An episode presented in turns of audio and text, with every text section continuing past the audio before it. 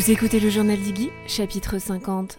Aide-toi toi-même avec Audrey Henry de Murmure Animal. Bonjour et bienvenue dans le podcast Équin qui raconte le quotidien en tant que propriétaire de chevaux. À chaque rendez-vous, je partage avec vous et le plus d'objectivité possible mon aventure avec ma jument Iggy.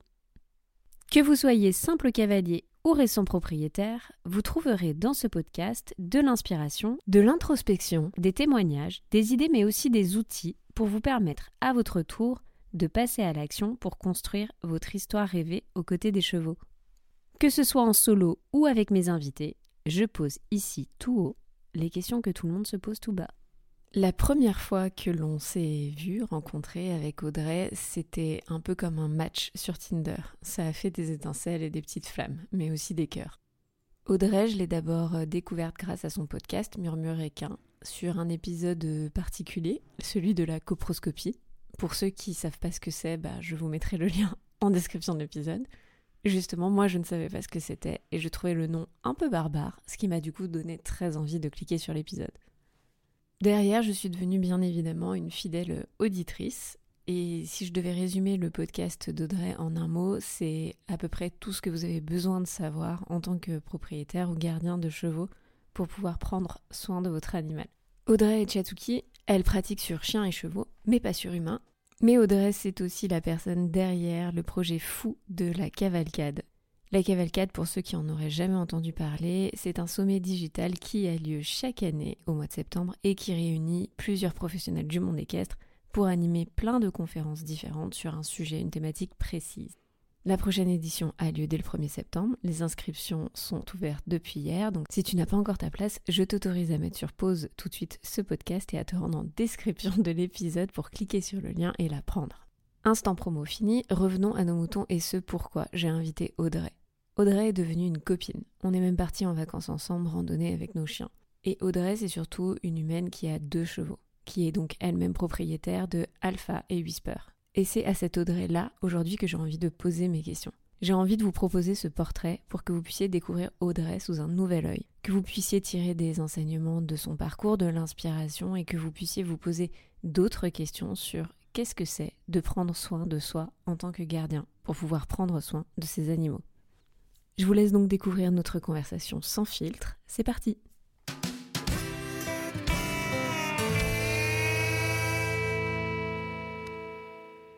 Salut Audrey Salut Fanny Comment tu vas? Bah écoute, ça va très bien aujourd'hui. Je suis super contente que tu reviennes sur le podcast. D'ailleurs, euh, pour que je crois que je te l'avais dit, mais on m'avait réclamé ta représence sur le podcast. Oh, c'est vrai? Non, je savais pas.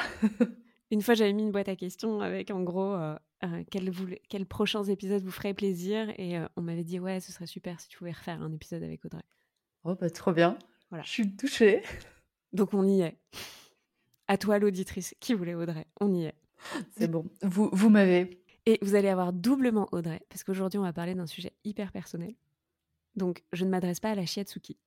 Je m'adresse à l'humaine, à la propriétaire, à la cavalière. À la propriétaire de chevaux à la propriétaire des chevaux, oui, précisons. Après, bon, tout le monde sait que je fais pas un podcast sur l'immobilier, mais en tout cas, à la propriétaire de chevaux, pas à la podcast santé, pas à la professionnelle du monde équestre. Bienvenue Audrey. Merci Fanny. Aujourd'hui, on va parler de l'importance des soins dans le parcours du gardien et de comment égoïstement prendre soin de soi.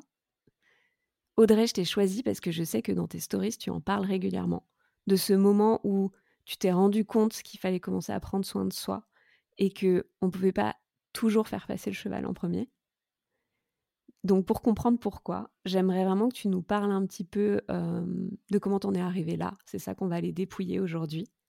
Et du coup, bah, est-ce que tu peux déjà nous présenter un petit peu tes chevaux pour commencer? Peut-être nous parler de Whisper, qui est le premier, je crois. Qui il est, d'où il vient, vos débuts ensemble, tes envies, et, et, la découverte aussi de ses pathologies, parce que je pense que les gens qui vont t'écouter le, savent peut-être déjà s'ils te suivent sur Instagram. Mais Whisper n'est pas malheureusement un cheval sans problème. Non, c'est pas le mot qui le définit sans problème. c'est pas le premier mot qui vient à l'esprit. Euh, oui, donc moi je m'appelle Audrey. Euh, je suis propriétaire donc de deux chevaux, donc Alpha et Whisper, et c'est Whisper que j'ai eu en premier. depuis que je suis gamine, je tanne mes parents pour avoir un poney. J'ai jamais eu de poney à Noël. Classique.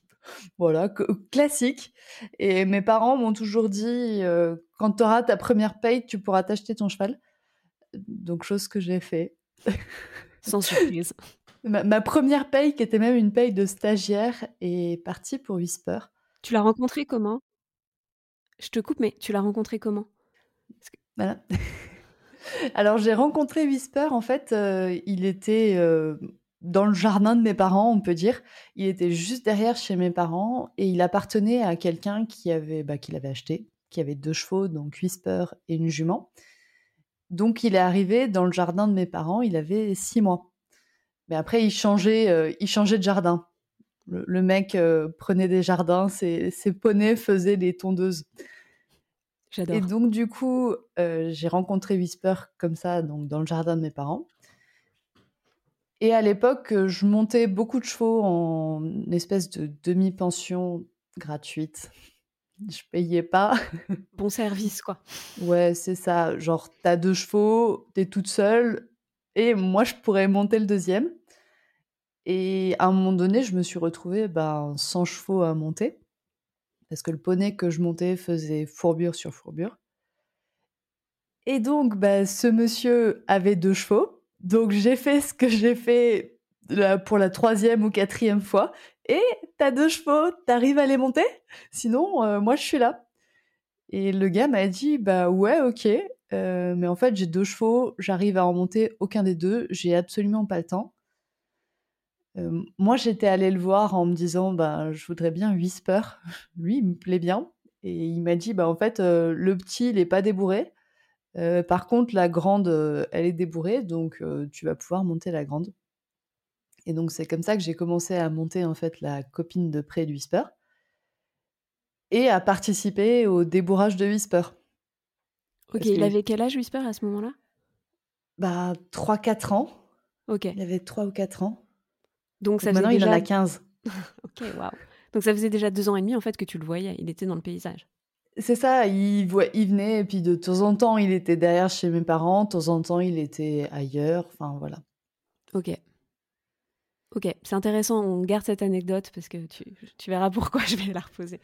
Mais il n'y avait aucun indice qu'il pouvait être malade en fait. Je vais tout de suite spoiler ma question.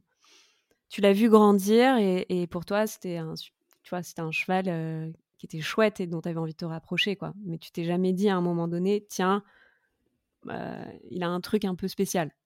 Au début, non. Ok. Après, oui. Après, oui. Euh, il était quand même souvent irrégulier. Il était quand même souvent irrégulier. Mais pour moi, c'était logique. Euh, c'était un cheval qui était ferré, qui n'était pas suivi en ostéo, qui vivait l'hiver en boxe, qui n'était pas spécialement travaillé non plus. Donc tu vois, je me suis dit, euh, moi, grande Oui, il y a plein de raisons. Il y a plein de raisons qui font qu'il peut être irrégulier. Puis même juste jeune cheval, des fois, ils sont pas toujours dans leurs allures encore hyper déliées. Donc euh, voilà quoi. C'est ça, il est, il est en cours de croissance. C'est un quarter, ça a des allures qui sont pas celles d'un sel français dont on a l'habitude. Non. Voilà, donc en fait, et puis moi, vraiment, grande sauveuse, je me suis dit, mais c'est normal, ce cheval, une fois passé pieds nus et une fois qu'il aura vu l'ostéo, il sera nickel. Ce qui en soi, est possible. Ce qui, ce qui est possible. Ce qui n'a pas du tout été le cas. Ok, revenons donc du coup au moment où tu découvres Whisper un petit peu sous le débourrage. Là, tu n'as pas encore de signe que ça va vraiment pas. Non. Ok.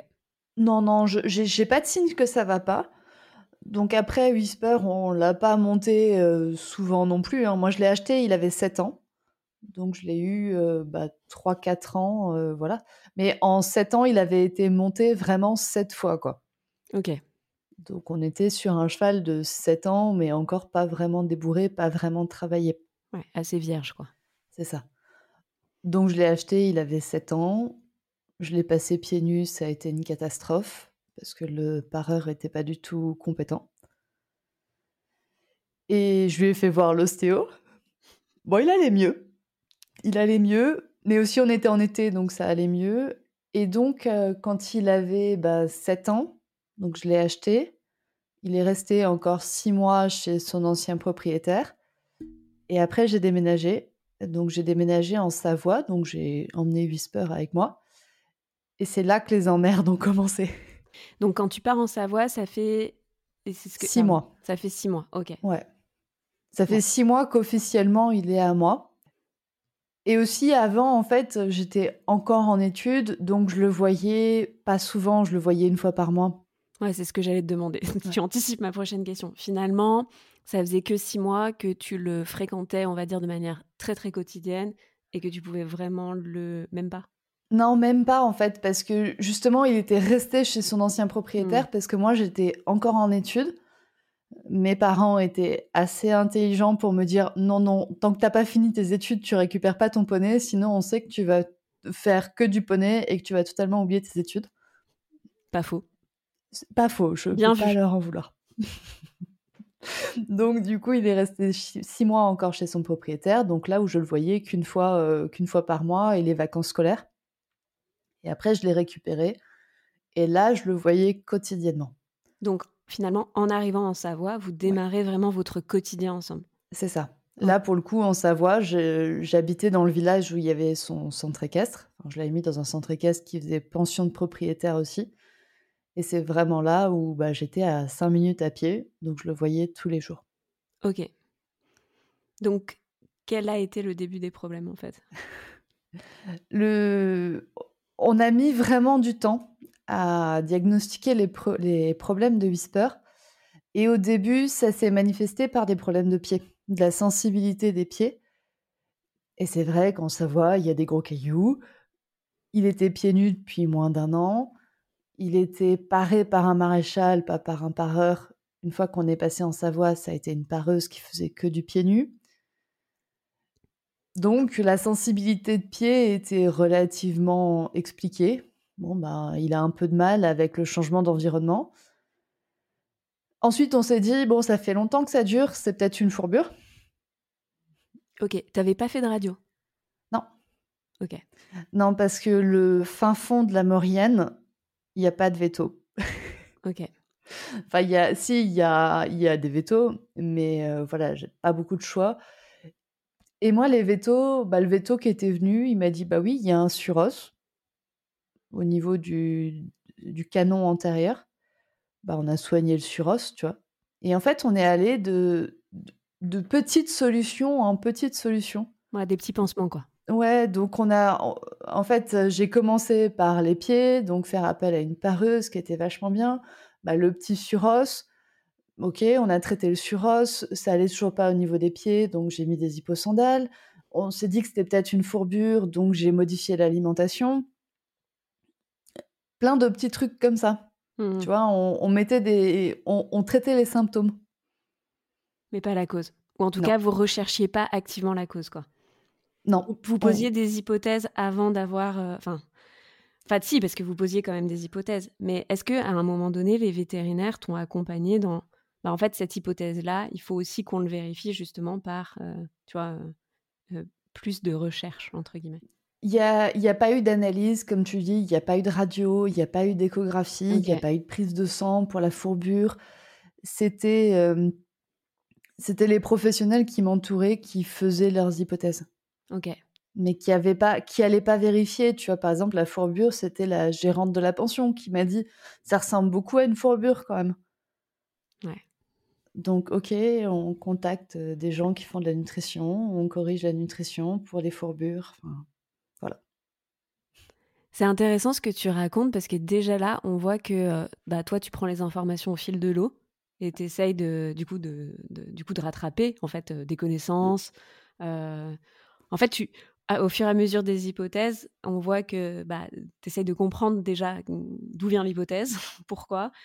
Du coup, qu'est-ce qu'il va falloir se poser comme question? Mais en fait, c'est comme si tu avais un petit train de retard. Et du coup, dans ma question, quand je te dis les professionnels, eux, ils n'ont pas cherché à valider ou vérifier leur hypothèse, ce qui est déjà assez euh, symptomatique, je trouve, c'est que, ben, en, fait, ça t'aide pas, toi, à te conforter dans un diagnostic pour ensuite pouvoir prendre les bonnes décisions. À défaut de tout connaître, tu sais, d'avoir un, espèce de euh, voilà l'hypothèse, voilà comment on va vérifier l'hypothèse. Donc maintenant on a le diagnostic. Donc, en fait, mademoiselle, option A, option B, option C. C'est ce que tu dis, il manquait la partie vérifier l'hypothèse. Ouais, c'est très classique. Hein. Enfin, je m'en suis rendu compte euh, ces derniers temps, euh, depuis que je suis propriétaire surtout. et surtout cette dernière année, c'est assez classique. Et du coup, euh, ben, en fait, ça n'aide pas le gardien. En fait, on est dans une course à la recherche de la dernière info pour comprendre l'hypothèse. Mmh. Et du coup, on perd beaucoup d'énergie à comprendre l'hypothèse alors qu'elle n'est pas vérifiée. Oui, moi, c'est le moment où j'ai commencé à, lire des livres, à lire des articles de blog et tout ça. Mmh. Et c'est aussi le moment où on m'a mis beaucoup de charge mentale. Ouais. C'est le moment où on m'a mis aussi beaucoup de culpabilité, de pression, de mauvaises émotions. Je me souviens notamment d'une, euh, enfin de, de, la gérante en fait du centre équestre, de la monitrice gérante du centre équestre, qui m'a dit mais là ton problème c'est que le cheval est pieds nus encore une fois, on ne cherche pas à vérifier avec une radio, par exemple, que c'est vraiment ça le problème.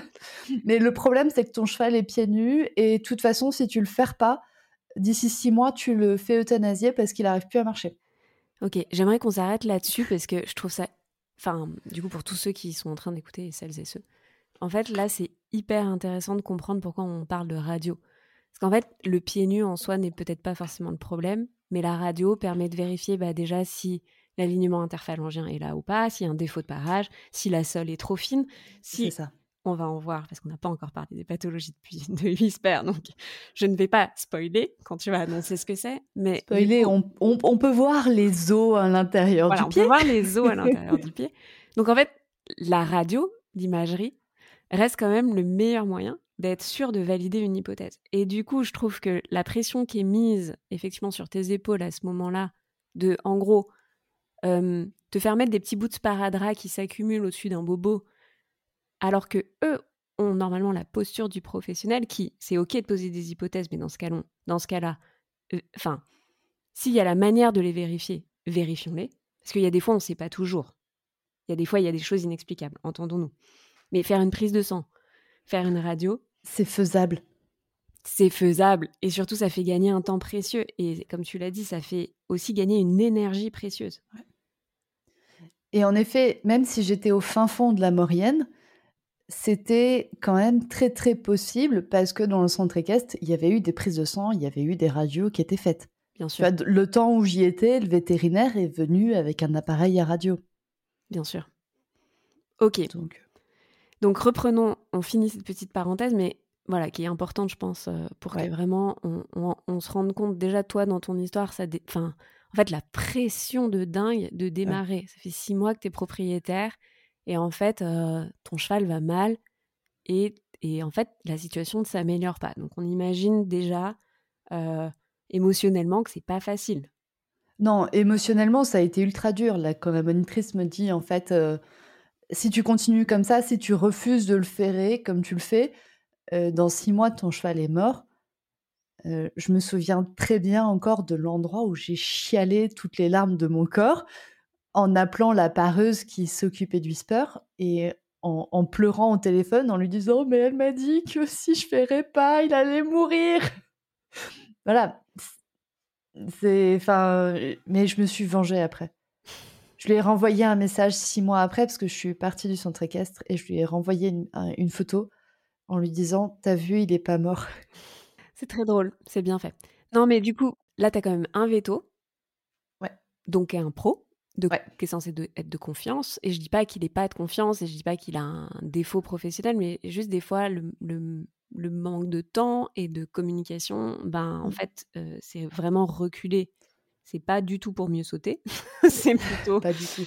Voilà. Et puis, tu as quand même aussi une, une pro qui est, qui, enfin, je le rappelle, quand vous mettez votre cheval en pension, euh, le propriétaire de la pension et les détenteurs officiels du cheval. Donc il est mmh. là pour normalement vous aider à prendre des décisions sur l'adaptation du quotidien de votre cheval. Parce que, en fait, d'une certaine manière, c'est lui qui maîtrise les conditions de détention. Donc il n'est pas là normalement pour vous culpabiliser, il est plutôt là pour vous aider avec, enfin, à, à, pour, prendre moi, il est là pour nous aider à réfléchir. Exactement pas pour, faire des diagnostics tout seul. Enfin, tu vois, ce qu'elle ce qu'elle aurait dû faire, c'est me poser des questions, me laisser la place de réfléchir, me dire bah, si tu veux peut-être des réponses parce que tu n'as pas la réponse aux questions et c'est normal, tu es propriétaire depuis six mois. Euh, ben, je peux te conseiller ce pro-là qui va t'aider à répondre à ces questions ou pas. Voilà. Yes. Donc, à quel moment, du coup, vous en arrivez à vraiment découvrir le fond du problème? Un an après. Ok. Donc, pendant. Attends, un an après les six mois, donc 18 mois après que tu aies eu Whisper ou 12 euh, mois? Un an après que j'ai eu Whisper. Ok. C'est long. Ouais. Un an après que j'ai eu un peu plus d'un an un peu plus d'un an. Donc, entre-temps, on a déménagé en Île-de-France. On est resté que six mois en Savoie. On a déménagé en Île-de-France. Il y, a eu un, il y a eu un bref répit parce que les sols étaient mieux, étaient meilleurs pour mmh. lui. C'est vrai qu'en Savoie, c'était vraiment de la rocaille. Donc, euh, ça fait vraiment mal aux pieds. Et une fois en, en Ile-de-France, bah, là, il a été dans un sol plutôt argileux, plutôt mou, donc on a eu un peu de répit. Et à l'hiver, je sais plus, c'était janvier, février, février, je crois, je, fais appel à une ostéopathe qui me dit, bah, il est un peu, il est un peu raide, il est un peu, enfin, il est un peu lié. En même temps, c'était pour ça que je l'appelais. Hein. Le cheval n'avait pas, pas un mouvement extraordinaire. Et, et elle me dit, ben, le mieux à faire, c'est d'aller faire un galloping pour le délier, pour le détendre, pour et tu vas vraiment chercher de l'avant, tu vois, tu vas vraiment chercher de l'allongement. Tu voilà. Elle me dit ça. Ok, donc elle, elle voit que son côté ostéo. Ouais mais euh, elle, voit, elle, elle, elle, ne voit pas, elle ne sait pas les précédentes réflexions que tu as eues, enfin, en tout cas, les, les, précédents petits problèmes que vous avez rencontrés. Elle connaît les réflexions de il a mal au pied, on y a suspecté une fourbure. Ok. Mais en même temps, c'est tout ce qu'on avait. C'est vrai. Là. Ah oui. Tu vois, au moment moi, je connais déjà la réponse. voilà. Au moment là, on est sur un j'ai envie de dire un quarter horse classique, tu vois, qui fait vite du gras. Donc l'hypothèse de la fourbure se tient, qu'il y a des petits pieds, donc euh, l'hypothèse des pieds sensibles, douloureux se tiennent. Donc ben mets tes hyposandales et va faire un galloping. Ok. Voilà, ça se tenait. ça, se tenait totalement. Je trouve ça un peu cavalier, mais ça se tient, mais quand même un peu cavalier. Dans le sens où elle connaît pas trop le cheval, elle avait pas, n'avait pas fait un check veto, je suppose, euh, la semaine d'avant. Donc, euh, bon. C'était une reco quand même un peu audacieuse, qu'on se le dise. On est d'accord, ne le faites pas. Surtout en plein, en plein hiver, un cheval qui sort pas beaucoup, non, pas une bonne idée, quoi. Mmh. Euh, pas une bonne idée, mais toujours est-il que bah, le week-end d'après, je vais faire mon galloping. À un moment donné, pendant le galloping, Whisper perd une hyposandale. Truc totalement anecdotique. Mais après, quand même, au, fur et à mesure, il est de moins en moins bien. Il, est vraiment de moins en moins bien au fur et à mesure du galloping. Je rentre euh, pied à terre en tirant mon cheval qui refuse d'avancer. Juste donc, enfin, pour donner une idée, t'es parti galoper combien de temps? Ah, je crois que j'ai bien fait une heure et demie. Hein. Ah ouais, quand même. un vrai galoping, quoi. ouais, bah, espacé avec du pas, tu vois, pour y aller. Euh, enfin, on est allé dans une forêt où il y avait des allées où on pouvait galoper en hiver. Hein. Je suis pas non plus allé galoper dans les terrains pleins de boue. J'avais quand même cette réflexion parce que j'aurais pu ne pas l'avoir. Tout à fait. J'aurais pu ne pas la voir et aller dans les champs ultra boueux. et, voilà.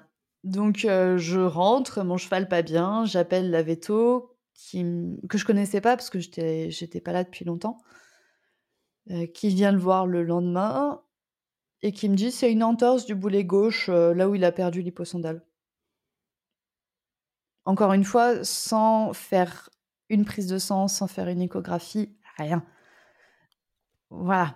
Vous voyez pas ma tête, mais. Euh, je fais des, grands yeux au ciel. moi, j'avais appelé la veto, je lui avais expliqué ce qui s'est passé. On est allé faire un galloping. Il a perdu une hyposandale à, à un moment donné, parce que pour moi, ça rentrait dans l'équation. Donc, enfin, la, la, veto a dit ben, entorse du poulet gauche. Mais sans rien faire. Sans rien faire. Alors, ça, c'est non. Hein. Voilà. Pour, tout, pour toutes celles et ceux qui seraient récents propriétaires ou qui ne le sont pas encore, ça c'est non. Enfin, dans le sens où, enfin, une fois de plus, poser un diagnostic sans imagerie, sans, scanner, sans, enfin, c'est. Et poser un diagnostic où l'imagerie est possible. Oui, où l'imagerie est possible. En plus, l'imagerie sans forcément aller en clinique. Non. Voilà. Et qui plus est, qui va entraîner des prises de médicaments. Parce que du coup, il y a eu, je sais plus, trois ou cinq jours d'anti-inflammatoires, quasi que dalle, hein, euh, d'anti-inflammatoires. Euh, pendant, pendant les anti-inflammatoires, il allait un peu mieux. Mais bon, une fois qu'on avait arrêté les anti-inflammatoires, euh, ça allait de nouveau pas bien. Et voilà. Et c'est le moment là où, en fait, il y a une copine qui est venue. C'est le moment là où j'ai découvert le shiatsu. Euh, à la fin de ces quelques jours d'anti-inflammatoire, on avait programmé avec une copine un stage particulier pour apprendre à faire euh, du shiatsu à son cheval. Et donc, euh, bah, la, dame est venue pour nous apprendre à, faire un petit protocole de shiatsu, à ma copine et moi. Et donc, ben, mon amie a vu Whisper. Et elle l'a vu pas bien. Donc ça, on était en avril, mars, enfin je sais plus exactement, mars je pense. Donc elle l'a vu pas bien. Et après, en, avril-mai, elle, elle faisait des recherches euh, sur les pathologies de sa jument. Y avait aussi des problèmes de santé. Et elle m'appelle et elle me dit Écoute, Audrey, j'ai entendu parler d'un truc, euh, ça s'appelle la PSSM. Je sais pas si tu connais, mais ça ressemble quand même vachement à un whisper.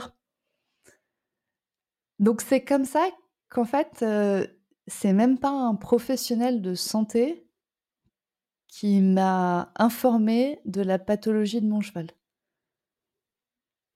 Tu vois, qui m'a donné les pistes parce que du coup, je me suis mis à lire des billets de blog en anglais sur la PSSM et Whisper cochait tous les critères. Il y a un seul critère qui coche pas, c'est les urines foncées. Mais sinon, il coche tous les critères de la PSSM. Tu peux nous les rappeler très rapidement? Euh... Premier critère, c'est un quarter horse. c'est un cheval américain. Alors, à l'époque, c'était un critère, hein, donc il y a six ans. Euh, maintenant, c'est plus un critère. Hein. Toutes les races peuvent être touchées de la PSSM par la PSSM, mais à l'époque, il y avait quand même, euh, bah, enfin, c'est quand même les quarter horse. Après, aujourd'hui, j'ai même envie de dire c'est presque plus un critère étant donné qu'il y a les cinq panels. Donc, on va pas faire un épisode là-dessus. Mais voilà, sachez que normalement, quand vous faites un quand vous allez en élevage, demandez, s'il vous plaît, des tests. Oui, des demandez sur les pathologies qui euh, sont euh, génétiques en fait. Ouais, sur les, les choix américains, en effet, les cinq panels. Et c'est là où je me suis rendu compte que j'avais posé la question des cinq panels à l'éleveur de Whisper, au naisseur de Whisper que je connaissais, qui m'avait dit oui, oui, c'est bon. Ouais. Et voilà. T'avais pas le papier, quoi. Sauf que j'ai redécouvert à, rebours que juste après, l'entier avait été, enfin, les talons avaient été sortis de la reproduction. Mm. Donc, euh, les tests n'avaient pas été faits sur les talons. Il les a fait au moment où moi je lui ai posé la question et après, euh, voilà. Yes. Donc, il y a effectivement euh, le fait que c'est un quarter. Ouais, il y a le fait que c'est un quarter. Il y a une, transpiration excessive. Il y a une transpiration excessive. Il y a des raideurs musculaires. Il y a en effet les urines foncées, parce que la PSSM, c'est une myosite, c'est un coup de sang. Donc on y retrouve tous les symptômes du coup de sang. C'est un cheval qui a beaucoup de mal à se déplacer. C'est un cheval qui trébuche. C'est des chevaux qui sont qualifiés de feignants. Ils avancent pas, ils ont du mal à engager. Ça peut être des chevaux qui ont du mal à donner les pieds, parce qu'en fait, ça va provoquer bah, des efforts musculaires. Ça va être euh, des chevaux qui sont plus sensibles au froid. Je pense qu'on est pas mal sur le tour. Et si des fois j'oublie des trucs sur le podcast Murmuréquin, l'épisode 6, on les avait tous mis. Je mettrai le lien en description. Donc, ça, c'est. Alors, je trouve ça étonnant parce que tu parles de la PSSM. Et du coup, tu parles des symptômes là que qui étaient quand même Mmh. visibles chez Whisper. Donc, on Ouais. voit bien que toi, il y, a une- il y a une forme de soulagement, je suppose, quand tu commences à te dire Ah, j'ai peut-être mis le doigt sur ce que c'est. Ou en tout cas, c'est un démarrage. C'est quoi? C'est un soulagement ou c'est genre euh, carrément le Ok, je touche le fond parce qu'en fait, je... je je vais pas sauver ce cheval. Le... Bah, là, je suis à un moment, enfin, là où quand ma pote m'en parle, ouais, je touche le fond. Je me dis, ouais, ok, c'est tout ça. Et après, il y a une, euh, un moment de flottement, parce qu'en fait, à l'époque, les tests ne se faisaient pas en France. Mhm. Donc, fallait envoyer les crins aux États-Unis. Donc, je l'ai fait, mais je suis radine, donc je les ai envoyés en format économique. Donc, ça a mis trois semaines à arriver. non, ça a mis du temps à arriver, le temps que les labos fassent euh, l'analyse et tout ça. Donc, il y a eu trois semaines, un mois de, de délai. Et là, j'ai su. Du coup, j'ai su qu'il était PSSM, hétérozygote. Donc, c'est-à-dire qu'il n'y a que un des deux gènes qui est atteint. Et là, c'était vraiment le soulagement, c'était de me dire, ok, j'ai compris. Et en même temps, la problématique de qu'est-ce que je peux faire de plus pour aider mon cheval? Parce que pendant un an, on avait mis des petits sparadraps sur tous les symptômes. Donc en fait, j'avais déjà un cheval qui était traité comme un PSSM, comme il fallait traiter un PSSM.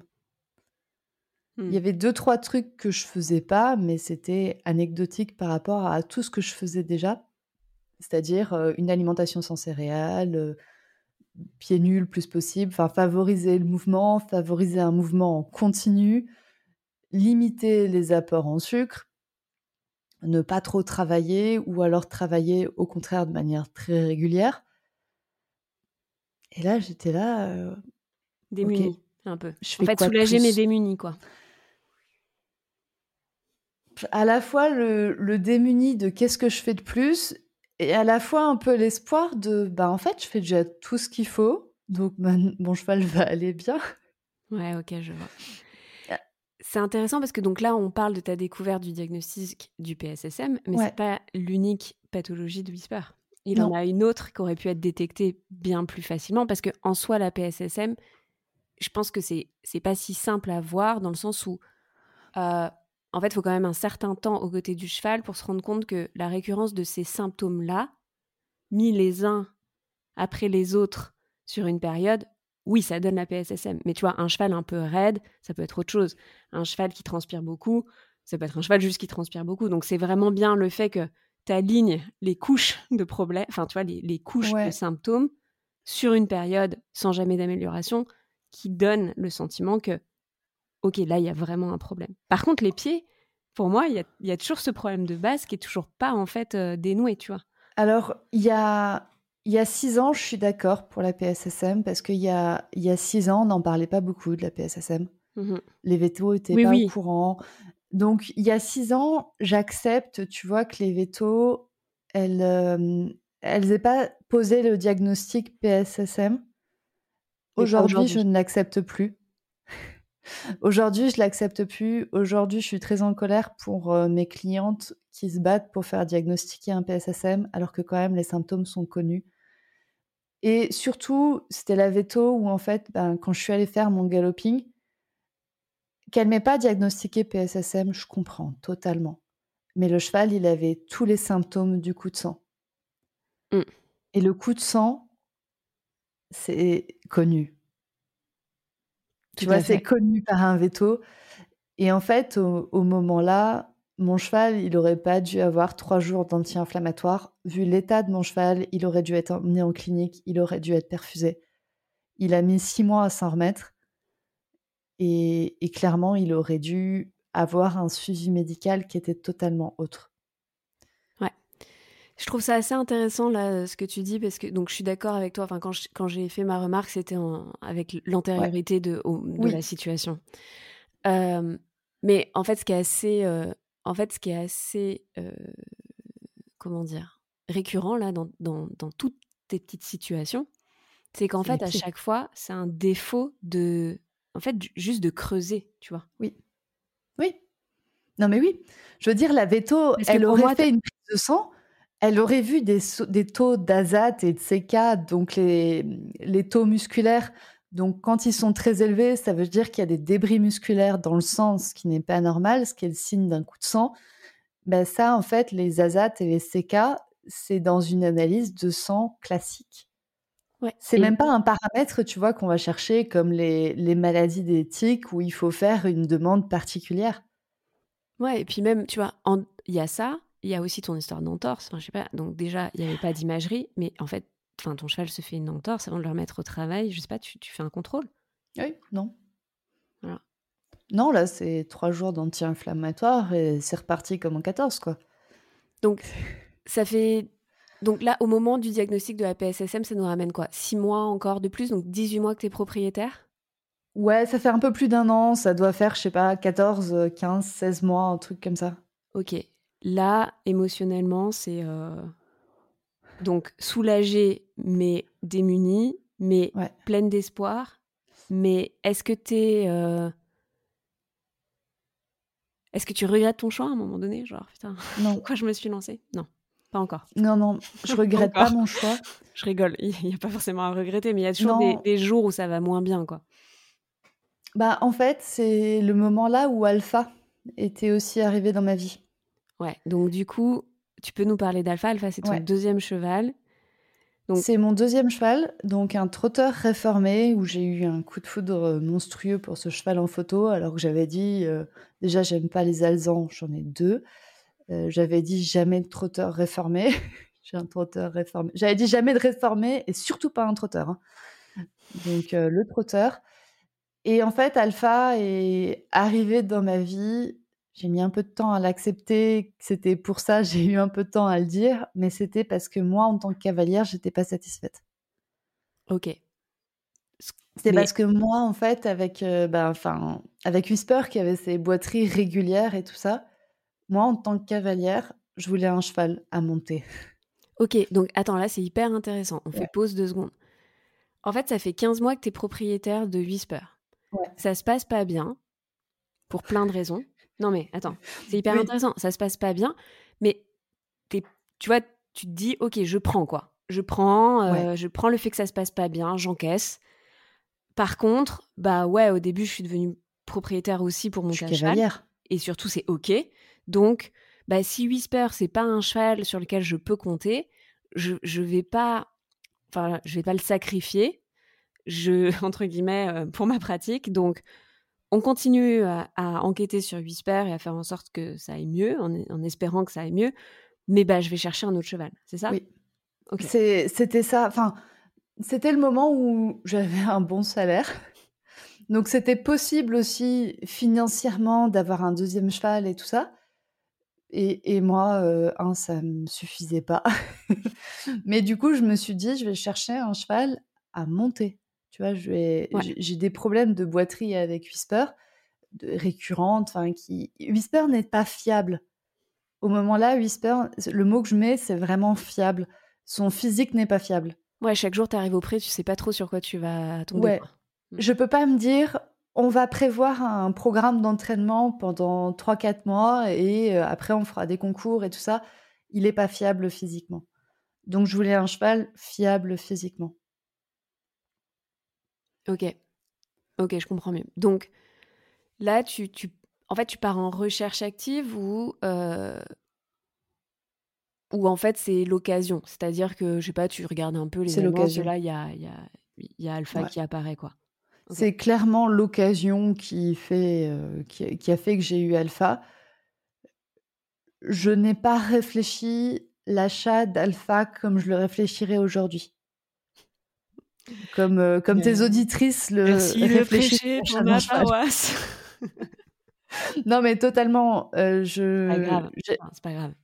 j'ai- J'étais encore jeune propriétaire, j'étais Ouais. encore euh, jeune aussi tout court. Euh, je suis pas vieille, je suis pas beaucoup plus vieille, hein, il y a six ans.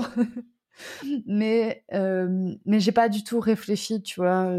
Enfin, Ouais, puis attends, c'est pour ça que j'ai insisté au départ, parce que la réalité, c'est que Whisper, tu l'as vu grandir d'une certaine manière. oui, Donc, tu vois, c'est pas comme si euh, du jour au lendemain, tu étais allé voir un cheval suite à une annonce en te disant ouais, c'est méga coup de foudre. Et puis, ah, patatras, c'est le drame. Bah, Alpha. Attends, ne D'un coup, j'ai vu un, un, petit trotteur roux, il a une trop bonne tête sur la photo. Je vais aller au fin fond de la Manche. Je vais aller le voir un, un dimanche ultra pluvieux avec ma pote. On va faire euh, trois heures de train aller, trois heures de train retour pour aller voir ce cheval.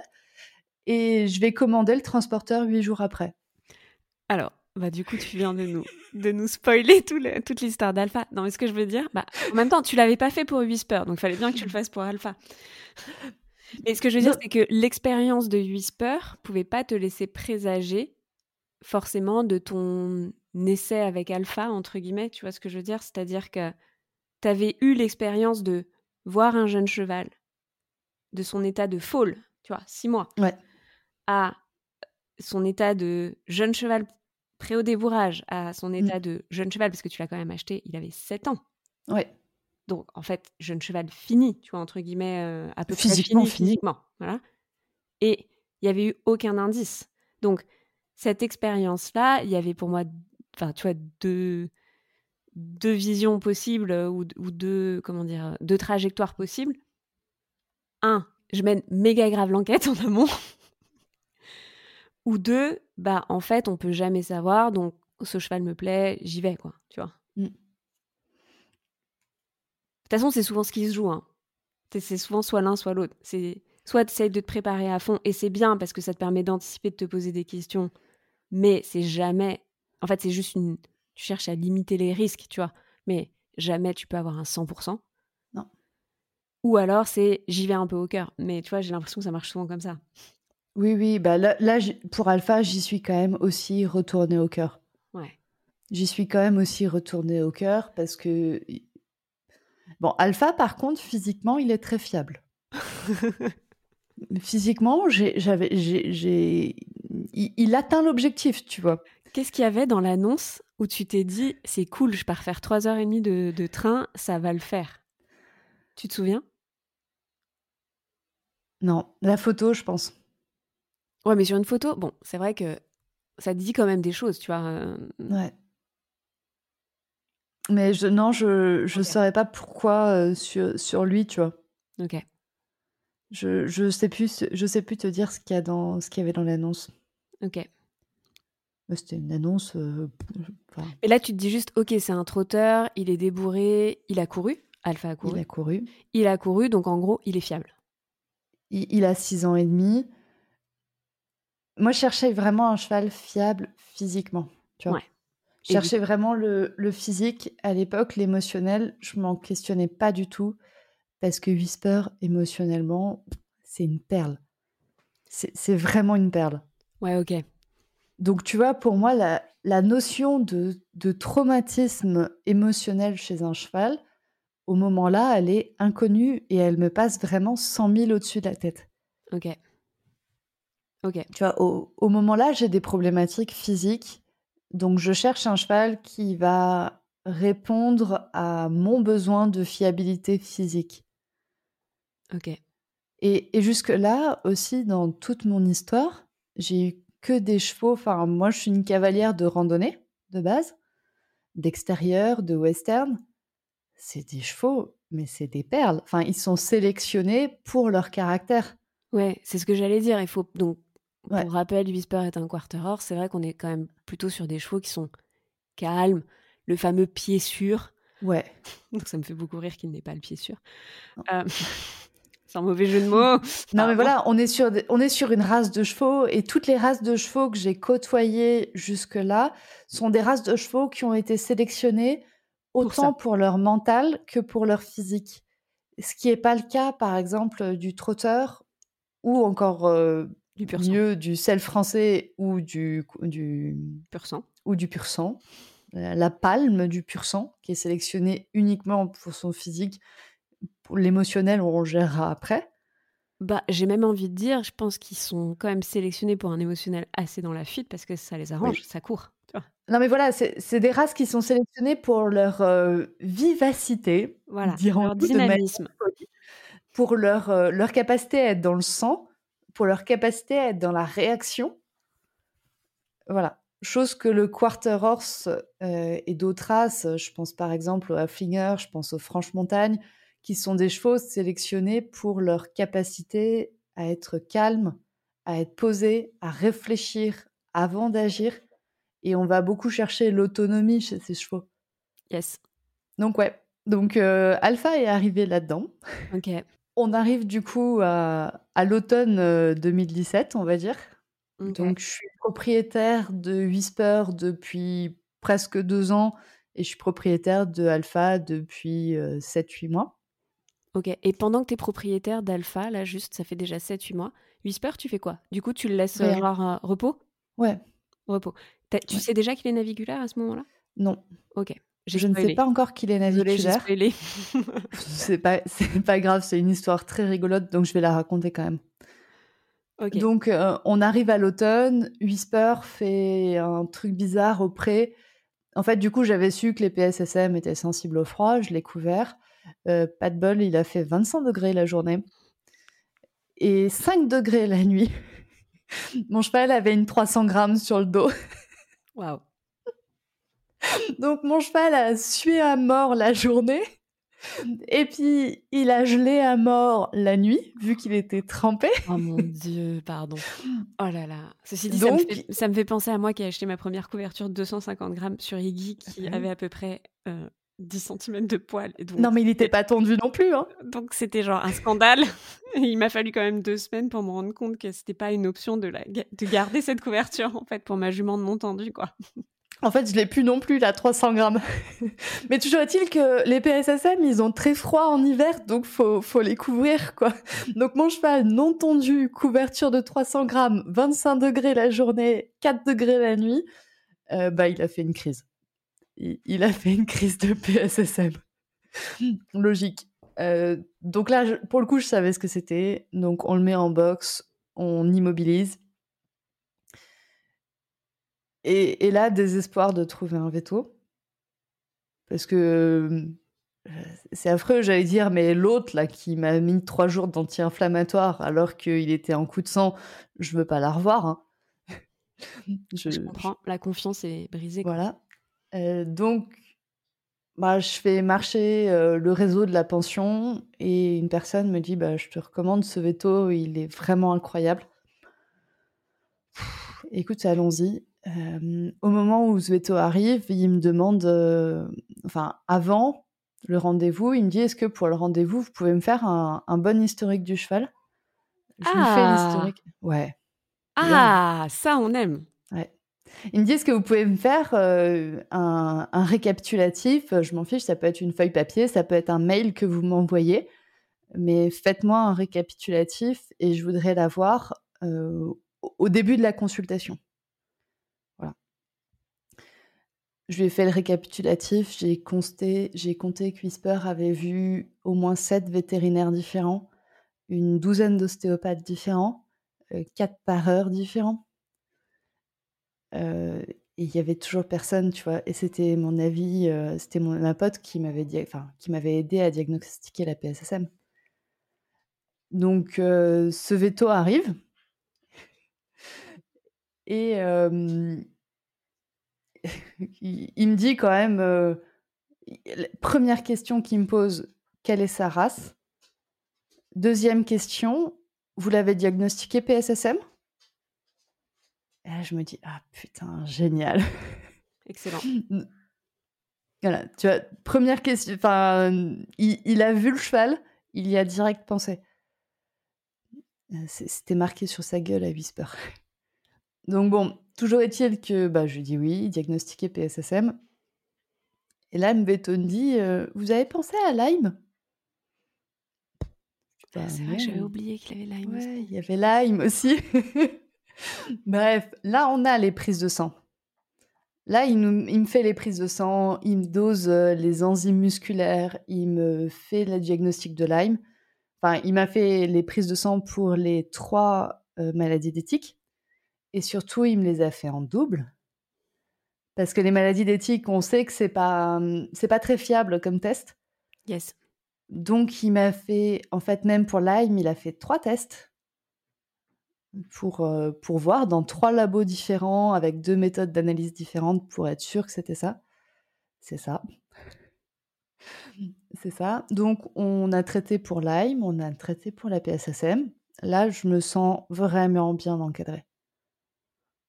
Là, c'est le moment où je me dis, OK, on, on est vraiment bien en main et on remonte la pente. Et, et on remonte la pente, maintenant on sait quoi faire et tout ça. Un, un an s'écoule encore, Whisper reboite.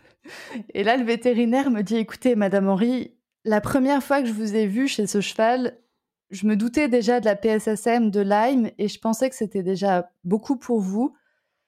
Du coup, je vous ai pas parlé, mais là, je voudrais faire des radios et tester le naviculaire. Il a pris soin de toi?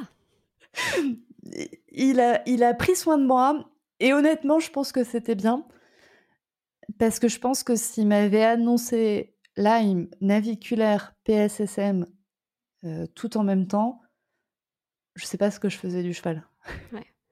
En fait, je trouve ça chouette parce que du coup, euh, bon, déjà, je trouve ça chouette parce que tu, trouves, tu, finalement, tu trouves un, veto, euh, en tout cas, qui, qui t'encadre vraiment. Ouais. tu trouves aussi un veto qui, qui pose les limites. Mmh. C'est-à-dire, en fait, on va pas faire des hypothèses pour faire des hypothèses, on va faire des hypothèses euh, et on va confirmer les hypothèses avant Et on va analyser. Exactement. Et ensuite, tu as quand même un veto qui t'avoue à demi-mot, mais je trouve ça assez chouette, que il a aussi posé un cadre qui est, ok, euh, une mauvaise nouvelle à la fois. C'est ça, un pas à la fois. Et à un moment donné, je l'ai un peu voulu. Je me suis dit, mais il aurait pu tout m'annoncer d'un coup. Hein, comme ça, c'était réglé. Ouais, t'aurais gagné un an, quoi, en gros. Mais tu faisais, tu, cette année-là, t'as fait des choses avec Whisper, en vrai? Bah, de toute façon, il m'avait dit, là, vu comment il est, euh, vous faites, vous continuez à ne rien faire, quoi. Oui, donc ça n'aurait, enfin, t'aurais su plus tôt, mais entre guillemets, ça, ça ne changeait pas ton programme de l'année. Non. Et surtout, il a géré l'urgence. Le cheval était en crise de PSSM, il était en crise de Lyme aussi, et il a dégrossi. Parce qu'en fait, peut-être que les raideurs articulaires qu'il y avait, qui étaient dues au naviculaire, étaient peut-être aussi amplifiées par Lyme et par la PSSM. Mmh Donc il a brossé le tableau, il a évacué euh, deux couches de merde pour voir si en dessous c'était vraiment une couche de merde ou pas. Yes. Et puis bon, c'est vrai que on va, tu vas réexpliquer un petit peu le syndrome naviculaire, même si euh, tu, tu, as fait un épisode et on le mettra aussi en description. Mais c'est vrai que bon, le syndrome naviculaire, c'est surtout méga gênant quand le cheval a une grosse activité qui sollicite en permanence le reposer du pied. Or là, bon bah s'il n'y avait pas non plus une activité débordante, il n'était pas en danger. Non mais juste pour repréciser pourquoi le veto c'est aussi permis de mettre une limite qui est de on, va temporiser voilà. Euh, Mais le cheval, il faut la recherche. Voilà. Et, quand d'ailleurs, quand il a diagnostiqué le naviculaire, il, le veto m'a dit, j'ai un veto qui a beaucoup d'humour. Hein. Il me dit, bah en fait, ça ne remet absolument pas en question son métier de tondeuse de compétition, son activité de tondeuse de compétition. en fait, ça ne change rien. Il sera toujours votre, euh, votre bonne tondeuse, Madame Henri. Waouh. Et c'était vraiment ça. Ok. Donc, ok, Whisper, maintenant, tu sais tout, quoi. Ouais. Ça fait combien de temps que tu es propriétaire du coup de Whisper à ce moment-là euh, Deux ans et demi. Deux ans et demi. Ok. Ouais. Deux ans et demi qu'il est à ma charge, quoi. Ok. Voilà. Et, et pendant le temps-là, en fait, vu que pour la PSSM, euh, les, recommandations que j'avais trouvées au moment-là, c'était de travailler le cheval ultra régulièrement, de, de le travailler en fait 5 jours sur, enfin 6 jours sur 7. Waouh, c'est énorme quand même. C'est énorme. Et c'est quelque chose que j'étais incapable de faire. J'étais incapable de faire. J'avais un boulot d'ingénieur à côté, je travaillais des horaires pas possibles, je venais voir mon cheval euh, le week-end et une fois dans la semaine, mais la fois dans la semaine, j'arrivais à 20h au pré, donc c'était pas possible. Je vais te la refaire. parce que tu as un oui, oui, oui. Donc en fait, j'avais mon métier d'ingénieur et c'était juste pas possible de venir travailler mon cheval six fois par semaine. C'était pas possible. Je venais le week-end. Je venais en général le samedi et le dimanche. Et je venais une fois dans la semaine, mais quand j'arrivais dans la semaine, j'arrivais à 20h. J'arrivais à 20h. Hein, 20h, euh, en hiver, il fait nuit. En été, tu as à peine euh, encore une demi-heure de jour. J'ai deux chevaux à travailler. Ben, je travaillais celui qui était fiable physiquement. Ouais. Et du coup, j'avais vraiment mis Whisper à l'arrêt. Ok. Ouais, donc là, j'ai posé ma limite à moi, qui est de me dire, bah, en fait, je ne peux pas travailler mon cheval six jours sur sept. Ouais, ce que j'aimerais qu'on décortique là, parce que c'est intéressant ce que tu as dit, c'est que, en fait, là, tu t'es choisi. Ouais. Parce que déjà, émotionnellement, je pense que tout ça, c'est très dur à gérer. C'est beaucoup de responsabilités. C'est beaucoup de, de charge mentale parce qu'il faut chercher à comprendre des choses et on n'a pas beaucoup de temps pour le comprendre. Tu vois, c'est genre, euh, ok, en, en, deux ans là, il faut que tu récupères euh, dix ans de, de connaissances équines que t'as pas, euh, ou parfois c'est flou encore, tu vois, c'est-à-dire. Ouais, par exemple, enfin la PSSM clairement n'avait pas les connaissances en France. Je suis allée chercher les connaissances anglophones. Ouais, donc c'est du temps, c'est-à-dire que le temps que tu passais pas à travailler Whisper, en fait, c'était du temps que tu passais à faire des lectures, traduire des articles, mener l'enquête. La PSSM, c'était pas connu en France, mais pour le coup, j'avais beaucoup d'infos anglophones. Le syndrome naviculaire, ben, c'est un syndrome. Donc là, maintenant, quand même, vu qu'on avait fait des radios, on sait que chez Whisper, c'est un syndrome osseux. Donc en fait, c'est l'os naviculaire qui se déforme. Mais encore une fois, enfin, je suis pas dans le milieu du concours. Tu vois, je pense que si j'avais été dans une écurie de CSO ou dans une écurie de reining, où pour le coup, il y a beaucoup de pathologies naviculaires, on m'aurait peut-être pu m'aider sur ce sujet-là. Mais moi, j'étais dans une petite écurie euh, de loisirs, on va dire, enfin, de, personnes qui font de la randonnée ou des chevaux qui sont en retraite. Donc, euh, le naviculaire était géré comme euh, bah, on met le cheval à la retraite. Et le dernier, euh, c'est ultra flou ce qu'on a. C'est ultra flou ce qu'on a sur les chevaux. C'est tout aussi flou du côté des humains. Donc, j'avais pas beaucoup de connaissances. Mais après, pour Lime, j'avais vraiment mon veto pour le coup avec les connaissances. Cool. Donc, ça, j'ai pas trop cherché. Mais c'est vrai que tout le long, en fait, euh, je suis passée par une phase où j'ai abandonné mon cheval. Whisper n'est pas sorti de son pré pendant, je pense, presque un an tu vois, où il sortait du pré, par exemple, quand j'avais besoin de lui curer les pieds, donc qu'il soit pas dans la bouche, je le sortais devant le pré, ou au mieux, euh, on faisait 100 mètres pour aller à, l'air stabilisé qui était au niveau de l'écurie. Mais pendant un an, j'ai rien fait avec mon cheval. Ouais, après, je te trouve un peu dur parce que tu l'as pas vraiment abandonné. C'est juste que, en fait, on a tous quand même une poche d'énergie, une poche de temps qui est limitée, tu vois.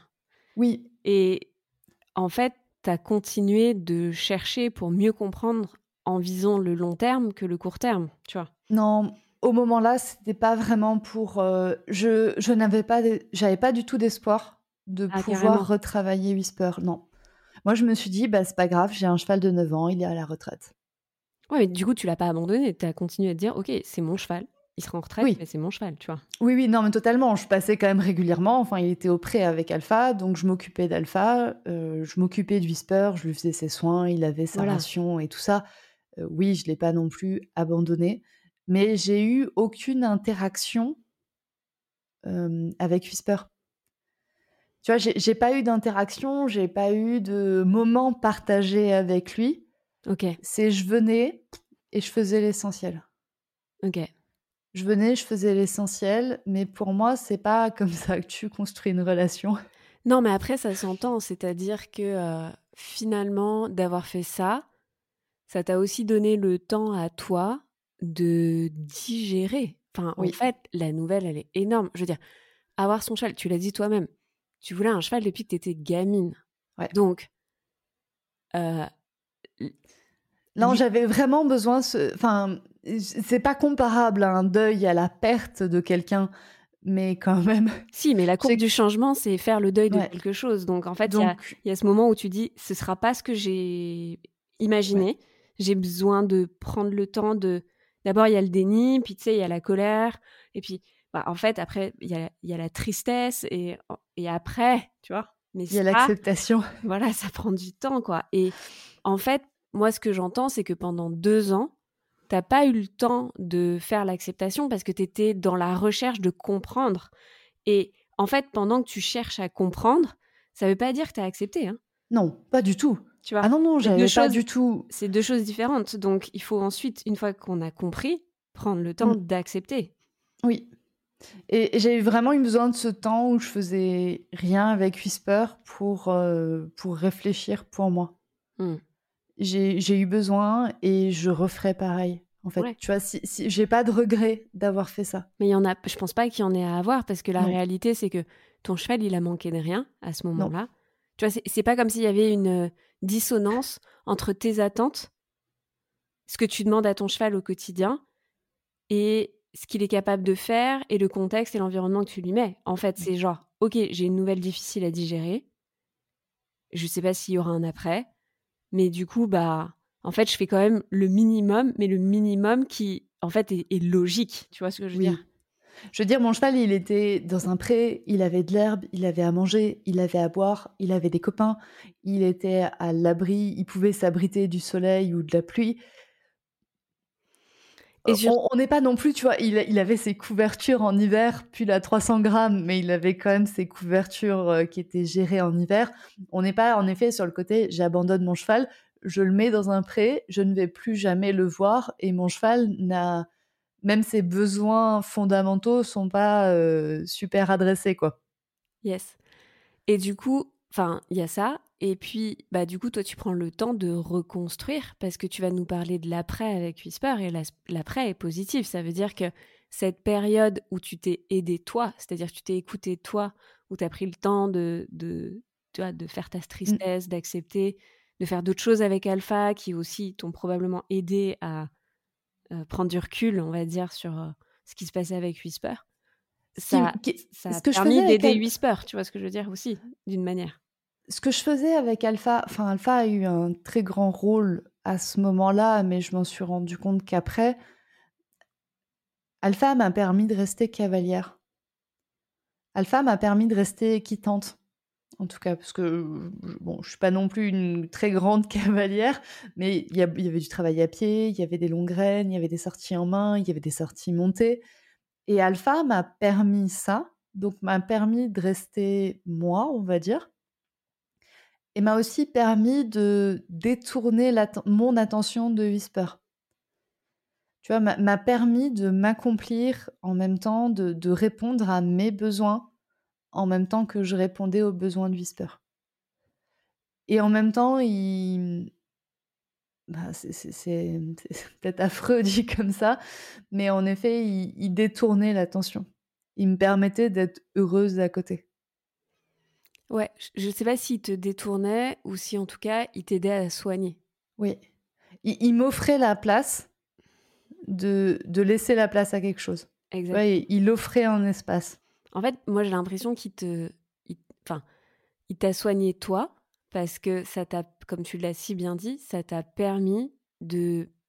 En fait, de, venir euh, euh, euh, continuer de nourrir, tu vois, d'alimenter les, besoins que tu avais, de, de satisfaire cette pratique équitante, de continuer de progresser, de voir que tu es bonne dans quelque chose. Parce que, y a, enfin, c'est pas une question de niveau, mais c'est juste, tu vois, de, de, tu fais pas mal. Tu vois ce que je veux dire? Non, et clairement, je peux le dire, j'ai été bonne avec Alpha. hey, you go girl. non, j'accepte de me lancer des fleurs. Franchement, sur Alpha, j'ai été bonne. J'ai été très bonne. mais c'est bien, on en a besoin, tu vois. C'est-à-dire mm. que en fait, c'est du soin. C'est du soin de s'écouter, de comprendre ce qui est important pour soi, ce qui va nous permettre de, bah, parfois, tu vois, de venir limiter la frustration, limiter la tristesse. Parce qu'en fait, si, tu, si on s'effondre, et je suis sûre qu'on peut en parler parce qu'il y a eu, peut-être qu'on peut mettre la lumière sur un petit épisode où, bah, malheureusement, il n'y a pas cette prise de recul, donc juste on cherche à combler, combler, combler, et en fait, on commence à s'oublier, et du coup, on n'est pas bon du tout parce que, mmh. bah, en fait, on est déjà submergé. Et quand on est submergé, on n'est pas rationnel. On n'est pas rationnel, on est fatigué, on prend pas tout de suite les bonnes décisions. Et, et on peut pas prendre soin de quelqu'un d'autre dans cet état. En tout cas, pas si ça s'installe et pas sur du long terme. Mmh. Non, mais totalement. Au début, donc, enfin, quand le vétérinaire m'a annoncé, donc, euh, enfin, on savait pour la PSSM qui m'a annoncé Lyme en plus. Là, j'ai eu un moment donné où j'ai fait mais tout et n'importe quoi. J'ai tout essayé. Et c'est euh, c'est donc 4-5 euh, mois après. Tu peux détailler un petit peu pour, pour que juste ton expérience. Ouais. C'est avec le détail, ce que je veux dire, c'est que les exemples, les gens peuvent se dire, mais en fait, c'est moi, je suis en train de faire ça. Est-ce que bah. du coup, je suis dans le juste, je suis pas dans le juste? Est-ce que je suis, tu vois, je suis dans la course, le dernier truc, tu vois, la course à l'objet brillant, le... la couverture à 300 grammes. non, parce que la couverture à 300 grammes, elle a eu sa petite sœur à 150 et sa petite euh, à 0 grammes. Hein. Elle, a eu, euh, elle a eu ses déclinaisons. Elle a eu ses variantes. elle a eu ses variantes. Il y a eu les soins vétos. Il y a eu les traitements vétos où j'ai pas du tout dit non au vétérinaire. Il y a, enfin, me, bon, je je leur dirai pas non, ça je peux pas dire. Il y a eu tous les compléments alimentaires. Moi, je me suis ruée sur les compléments alimentaires. Je me suis ruée sur les compléments alimentaires, sur les draineurs. les draineurs, j'ai fait n'importe quoi. Je crois que Whisper, il était tout le temps sous drainage. Ok. Les, les compléments pour, euh, pour aider euh, à son muscle. Au niveau de l'alimentation, j'ai rajouté plein plein de choses dans sa ration, tu vois.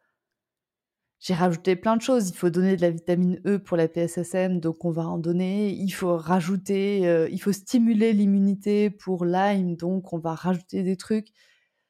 Je me suis retrouvée avec une ration qui avait euh, une dizaine de produits dedans. C'est intéressant parce que tu mets rajouter, rajouter, rajouter. Ouais. Et du coup, bah là, on voit, enfin, tu, tu, tu, parles du fait de rajouter des aliments ou des compléments, mais en fait, il y a aussi, je trouve, cette, on pourrait faire un trait d'union avec le fait de, rajouter des petites couches de charge mentale. Ah, il faut que j'essaye ça. Ah, il faudrait que je teste ça. Et puis, ah, là, ça, ça va peut-être tout changer. Et en fait, oui, parce que tous ces compléments, quand même, ils, ils ont été choisis, ils ont été réfléchis. J'y ai passé du temps, j'ai comparé, tu vois, les draineurs, de me dire, ouais, mais celui-là, il est meilleur que l'autre, celui-là, il y a ceci dedans, celui-là, il n'y a pas celui-là. Enfin, donc, euh, tout ça, ça a été réfléchi, tout ça, ça a pris du temps, ça a pris de l'espace mental. Et puis, il y a des attentes. Oui. Il y a des attentes de résultats aussi. Je pense que c'est un de mes gros défauts d'être persuadée que moi, je vais choisir le meilleur truc et qui va tout régler. je pense que c'est un de mes défauts. on, est beaucoup, je pense, à l'avoir, mais c'est juste que là, quand tu vois, quand, quand on dit justement, on fait l'analogie de vouloir rajouter quelque chose de plus, c'est parce que le premier truc ne marche pas, donc le résultat n'est pas là, donc on cherche. Enfin, en fait, on veut toujours ce même résultat. C'est juste que on se rajoute tout ce que l'on peut faire, tout ce qui est dans notre possible, jusqu'à ce que ce soit plus possible financièrement, en termes de fatigue, en termes de, d'investissement. Et encore une fois, sans analyse. Et sans analyse, bien sûr. Sans analyse. J'ai, j'ai pas vraiment analysé. J'ai pas fait, encore une fois, de prise de sang régulière. Mais j'ai pas non plus cherché des critères observables mmh au moment-là. Au moment-là, je cherchais pas du tout des critères observables, je cherchais le truc euh, qui va aider, Miracle. mais sans chercher à vérifier que ça avait vraiment aidé. Ouais, t'as pas contrôlé en fait. T'as pas évalué si ce que tu faisais, si l'énergie que tu donnais, il y avait un feedback. rentable. Ouais, il y avait un, il y avait un retour quoi. C'est ça. Non, mais typiquement, ouais, j'ai pas du tout vérifié, tu vois. Ok. Et du coup, alors c'est hyper intéressant qu'on décortique ça parce que je pense que c'est un piège dans lequel on tombe tous. Enfin, je veux dire, euh, toi Audrey, tu t'es tombée dedans, mais moi aussi je suis tombée dedans, bien sûr. Enfin, et puis ça nous arrive très très vite de basculer parce que là il y a, y a l'émotion, il y a la responsabilité, il y a beaucoup de choses qui se jouent. Donc du coup, bah forcément. Et puis il y a le côté, euh, en fait, après, si il y a des personnalités, mais il y a des gens, ils ont envie d'être solution maker, tu vois, genre vraiment, genre en fait, euh, j'ai envie de régler les problèmes, tu vois, ou en tout cas. Bah, et je pense que nos communautés le sont. Oui, voilà. Donc, je pense que les gens qui écoutent ce podcast euh, le sont. Enfin, je... Une majorité, en tout cas. Oui, je pense. euh, c'est une bonne volonté en soi, Mais donc, du coup, c'est vrai qu'il y a un peu cette recherche de performance et du coup, qui n'est pas forcément sportive, mais qui, tu vois, qui est dans le fait de bien faire et, et avec toute la charge que ça implique de bien faire. Est-ce que tu as l'impression que ça a créé des patterns chez toi? C'est des modes de fonctionnement que tu peux avoir vite tendance à, à, à recréer parce qu'il y a une situation qui se rejoue, qui, tu vois, qui redéclenche un émotionnel? Je ne sais pas si à ce moment-là, ça a créé des choses ou si ces choses étaient déjà présentes. Ok. Tu vois, le, le côté de vouloir aider, de vouloir euh, que tout aille bien, parfaitement bien, 100% bien. Je sais pas si c'est. Je pense pas que ce soit au moment-là que je l'ai déclenché. Je pense que c'était avant et que la situation me permettait de remplir ça. Ouais. Me permettait d'espérer de remplir ça. Ouais, de le nourrir. Ouais. Ok.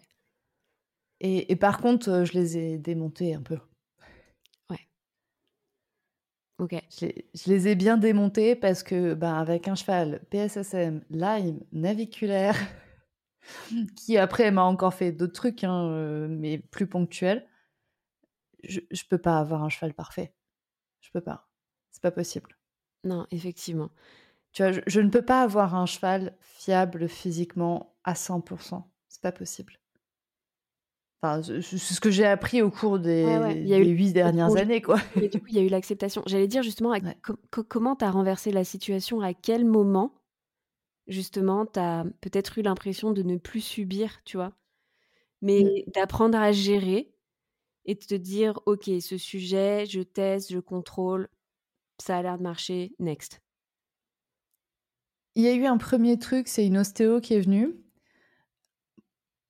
et qui, au moment-là, je l'ai cru, enfin, je l'ai accepté, mais qui me dit, tu sais, tu considères ton cheval comme malade, donc tant que tu le considères comme malade, il restera malade.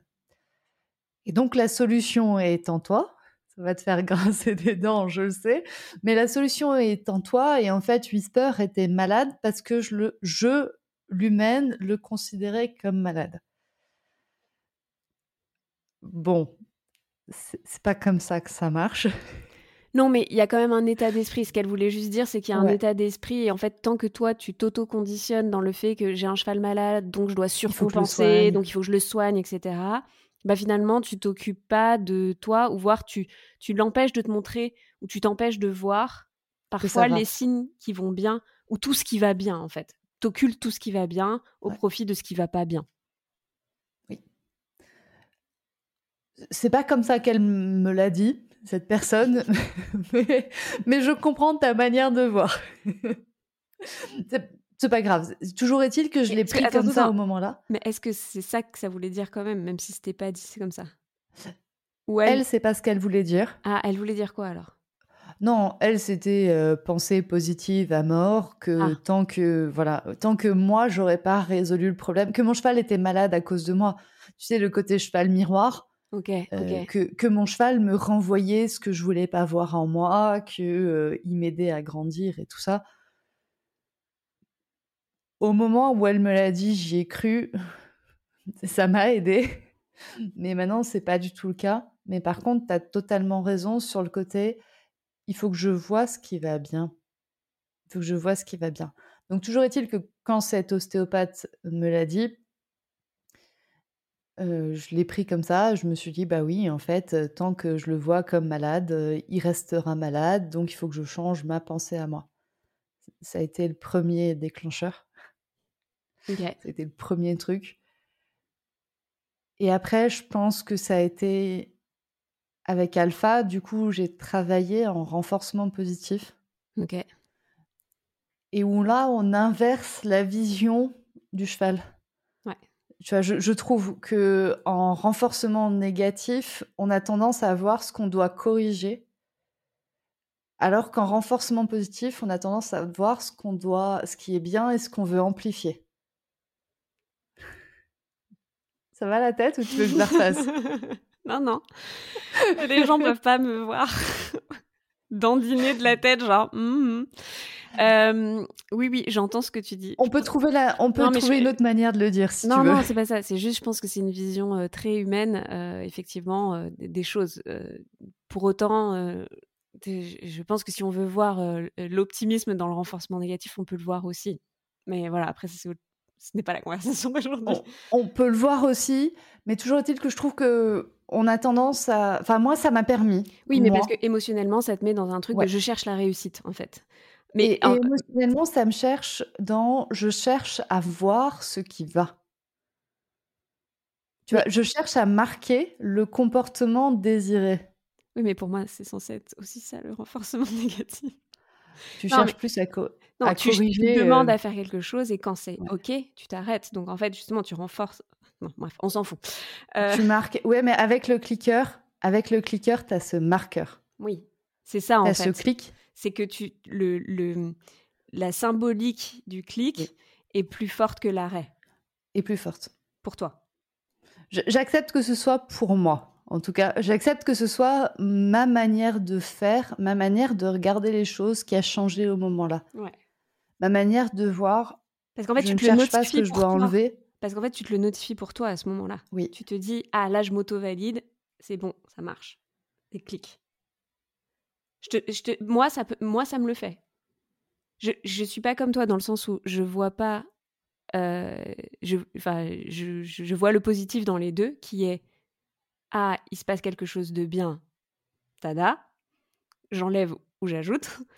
Mais par contre, je suis d'accord que dans le fait de, euh, de cliquer, de faire le oui, de, tu vois, il y a plein de manières, on va dire, de, renforcer euh, le positif. je comprends que ça stimule plus l'humain. Parce que toi-même, tu vois, t'es... Ah tu vois. Et moi, ça m'a vraiment cherché à regarder qu'est-ce que le cheval fait de manière naturelle que je pourrais apprécier. C'est ça en fait. Et de capturer ce comportement. Mais c'est ça. ça. Ça, par contre, j'entends et je comprends. Ouais. Parce que de, vraiment de cette notion de capturer ce qui va et de chercher à amplifier ce qui va. Ouais. Je pense que c'est hyper intéressant parce que moi, je suis de nature très optimiste. Moi aussi. Ah, voilà. J'allais dire, je me demande si parfois les approches, ça, tu vois, aussi pour en tant qu'humain, euh, tu vois, moi je suis d'une nature optimiste, donc j'essaye pas de voir ce qui va pas, quelle que soit la méthode, j'essaie de plutôt voir ce qui va. Ça m'empêche pas, bien évidemment, d'avoir des jours où je suis mal lunée parce qu'il s'est passé des trucs euh, nuls et du coup j'ai pas la prise de recul. Mais j'ai quand même toujours tendance à aller chercher le verre à moitié plein plutôt que le verre à moitié vide, tu vois. Et du coup, je trouve que c'est intéressant parce que les méthodes renforcent probablement nos prédispositions naturelles à aller voir, tu vois, ce qui est bien ou pas bien dans ce que tu dis. Et donc toi, le renforcement positif, c'est un peu ta découverte pour continuer de toujours venir mettre ton verre à moitié plein, quoi.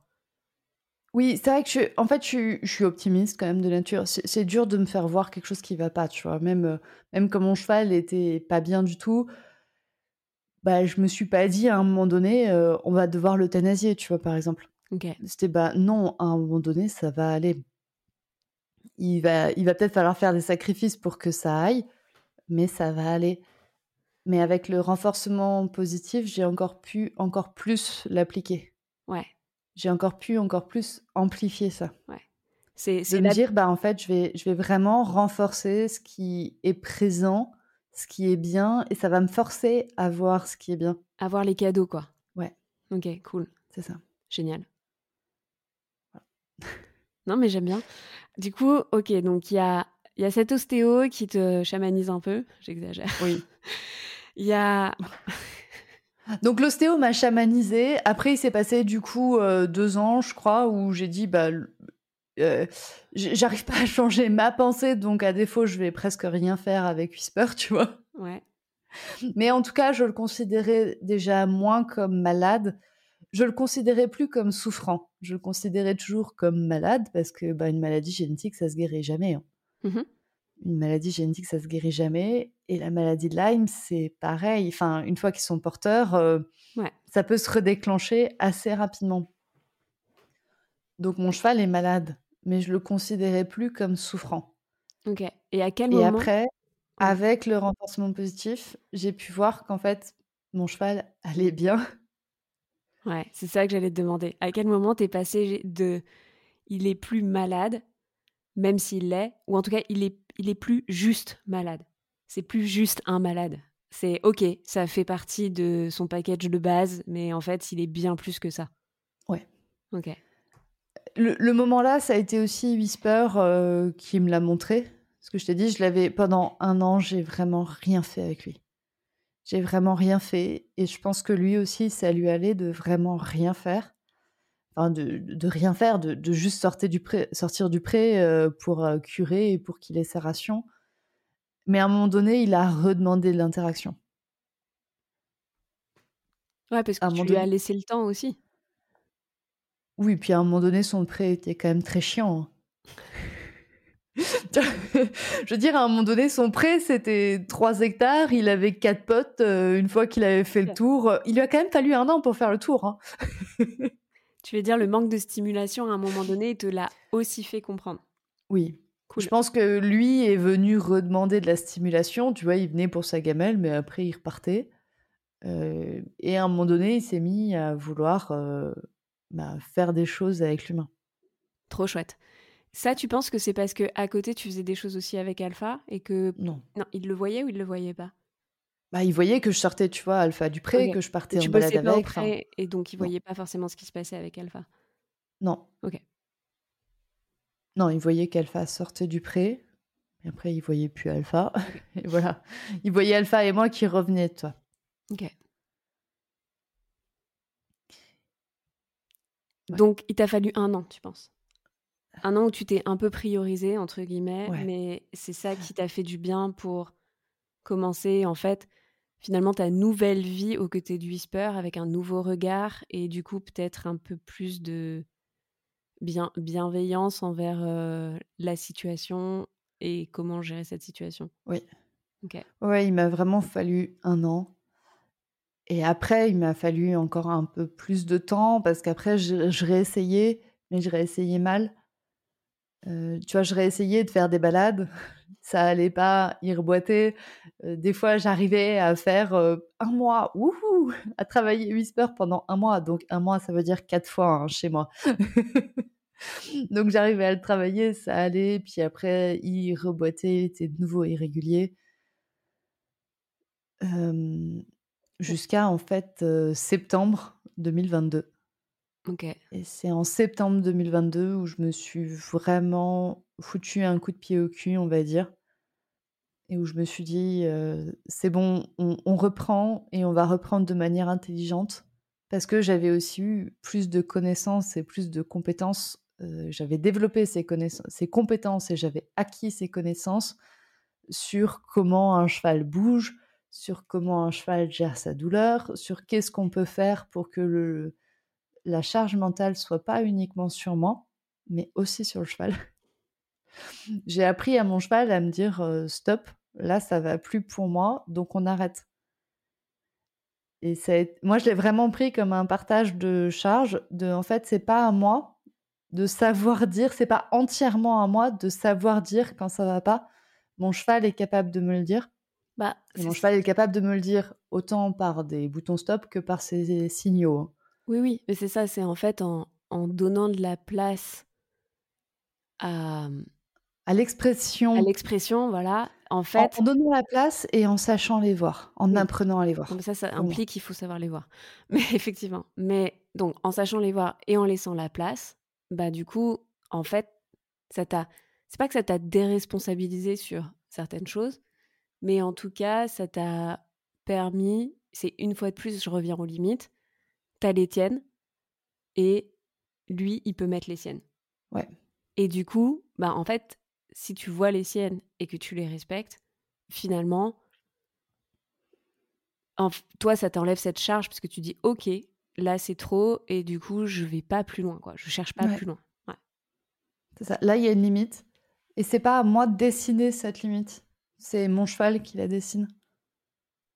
C'est mon cheval qui me dit non, là c'est trop. Donc, bah, je la respecte. Et après, moi aussi, j'ai le droit de dire c'est trop. Hein. Quand il veut faire euh, trop longtemps de balade, euh, c'est moi qui dis aussi non, là on rentre. Hein. trop bien. Quel est le conseil que tu aurais aimé qu'on te donne au moment où euh, tu es dans la phase où ça bouillonne et où tu crois que tu vois, tu vois, t'es un peu la seule sauveuse pour Whisper, quoi.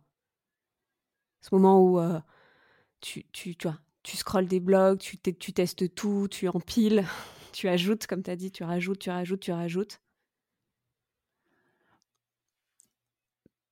Je réfléchis. Vas-y.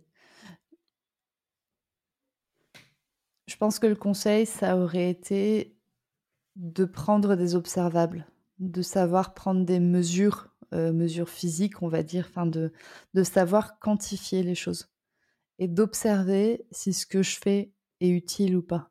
Yes. Je pense que ça aurait été ça, ça aurait été de d'apprendre en fait les signes du cheval. Tu vois, on parlait des signes de douleur, on peut parler des signaux d'apaisement, on peut parler des signaux physiques, comme de regarder les muqueuses de son cheval, de savoir prendre la température, des, trucs que les propriétaires peuvent faire sans forcément passer par une prise de sang?